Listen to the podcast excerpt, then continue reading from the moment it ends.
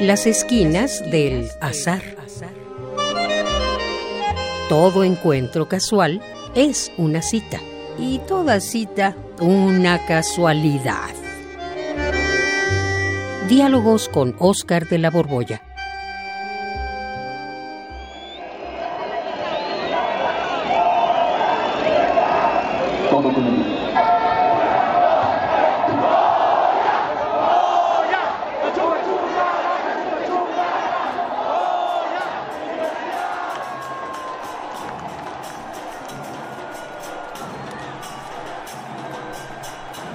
Oscar.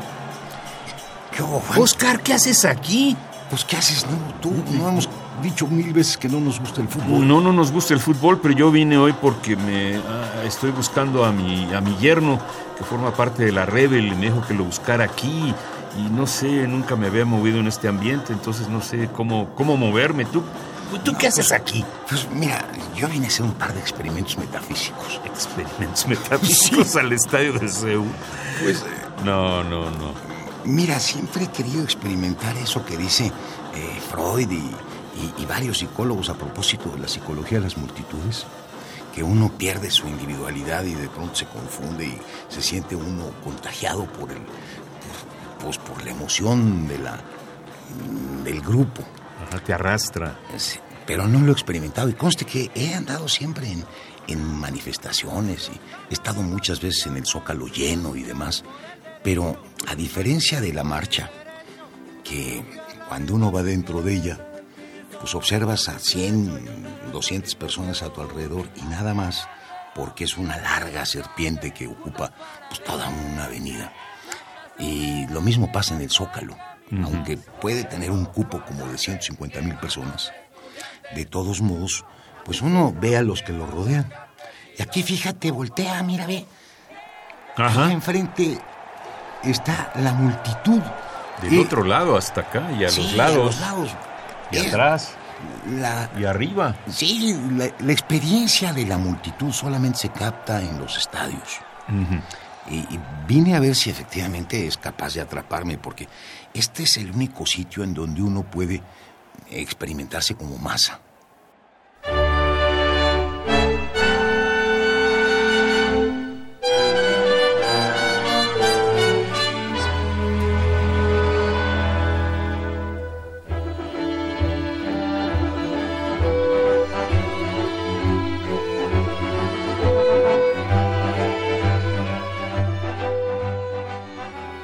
Individualidad dónde queda? Pues eso, sigo siendo un individuo. Es lo que quieres No me he probar. emocionado, no me he sentido Ajá. ni siquiera sofocado. Ajá. Me siento más apretujado en el metro, la verdad. Pero eh, lo que quiero es ver si el rugido de esta multitud es capaz de, de hacerme que pierda la, la famosa individualidad. Eh, A tener una especie de experiencia de fusión con, con los demás. Sentirme parte de una masa. Que es algo que no he podido experimentar nunca. Y también vine porque pues desde niño, me imagino que tú también, me he sentido como el centro del mundo. Claro. Yo siempre me he sentido el centro del mundo. Tú te mueves y, y de pronto las cosas se reacomodan en función tuya. Pues sí, se alejan o se acercan, pero yo soy el centro. Están a mi alrededor. Pues sí, pero aquí, pues todos los que estamos viendo, que son miles, se sienten centros igual que nosotros. Hay como 120 mil centros aquí. Pues no tantos, pero sí, yo no, no, no lo podría calcular, son demasiados. Pero como vamos a tener que estar viendo hacia donde ve toda la multitud, que es justamente hacia la cancha, 22 personas más los árbitros van a traer nuestra atención y nos vamos a, a sentir descentrados. Y, y te digo que esa experiencia la va construyendo toda la gente, porque pues cuando somos bebés nos llevamos toda la boca porque todo nos pertenece. La etapa oral. Sí, estamos en una etapa ahí en la que todo lo queremos probar, porque de alguna forma, antes de adquirir el lenguaje, pensamos que todo está tan a la mano como cuando estamos en el líquido amniótico. Y, pues ahí todo lo tenemos cerca. Como decía por ahí alguna vez Woody Allen, es un spa de lujo. claro. Uno no necesita pedir comida, sino que inmediatamente llega y demás. Pero cuando nacemos al mundo, pues es lento el proceso en que entendemos que ya no formamos parte del universo que nos rodea, sino que el universo es otra cosa aparte de nosotros, se nos da la sensación de separación de la, de la totalidad y empezamos a aprender a señalar, que es el, el inicio del lenguaje.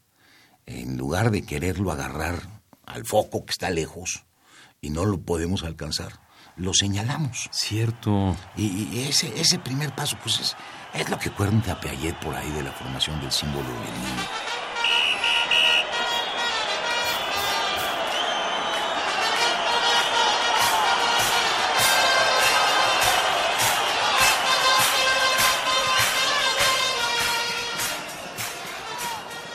De todas maneras, pues llegamos a una edad en la que pues sabemos que tenemos nuestras cosas. Y justamente la educación consiste en, entender los límites y aprender a compartir. No sé si a, tu, a ti tu mamá te decía, presta tu pelota, que jueguen contigo. Que comparta. Compartan, ¿no? no es todo para ti. Y poco a poco vamos pensando que no podemos ser dueños de todo, pero sí tenemos alguna cualidad que permite que las miradas se concentren en torno nuestro yo de niño me aprendía poemas de memoria y entonces era el único que se lo sabía y eso llamaba la atención. Ajá, lograba ser el centro. Sí, había unos que les salía más barato porque pues eran muy guapos o muy fuertes o muy ricos y eran pues, inmediatamente rodeados por los demás y eso les daba su sensación de centro. Y yo creo en el fondo que todas las capacidades que desarrollamos son esas en las que nos podemos lucir. O sea, llamar la atención para concentrar, pues, como si nosotros fuéramos el centro, al resto de los que nos rodean.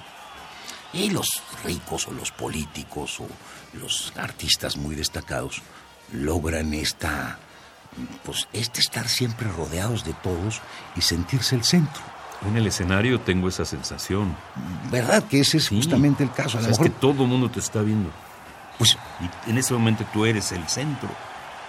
Pues yo creo que la necesidad de ser el centro, algunos la satisfacen en la vida pública, volviéndose actores, volviéndose eh, cantantes, eh, o como te decía hace un rato, multimillonarios, cosa que no está tan fácil, pero imagínate la manera como concentran la mirada. Y sobre todo los políticos que tienen el poder. Ese séquito de lambiscones que lo rodean es parte de, mm, pues de las ganancias secundarias de tener el poder. ¿Qué horas son las que usted diga, señor? Exactamente. When you walk through a storm, hold your head up high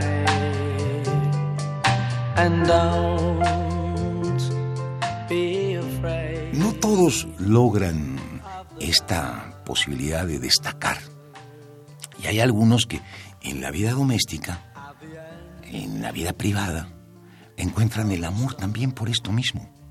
Mm. Eh, imagínate ser el centro en la vida de otro. Ah, solo de otro. Solo de otro. Que, que el otro sin ti no pueda vivir. ¡Wow! Pues es una emoción tan grande que entonces en reciprocidad eh, tú también lo conviertes en el centro de, tu vida. Nunca lo había visto así, Oscar. Pues es que, mira, para decírtelo con una frase de Ciorán que mm. a mí me dejó verdaderamente noqueado. Dice Ciorán definiendo el amor que es la coartada que tienen dos infelices para elogiarse sin ninguna vergüenza ni pudor el uno al otro. Ay, está duro. Está fuerte. Pero, pues, eh, si vemos el amor, pues, pensando que forma parte de este instinto de ser el centro de la existencia, porque desde, pues, desde bebés queríamos todo, nos llevábamos todo a la boca. a veces terminamos por contentarnos con por lo menos ser el centro de la vida de alguien. Y pues esto marca Qué una, una idea que viene, ¿sabes de quién? De Hegel. Hegel. Sí. Para Hegel se explica eh, la historia humana como la búsqueda del reconocimiento. Comienza con la dialéctica del amo y el esclavo.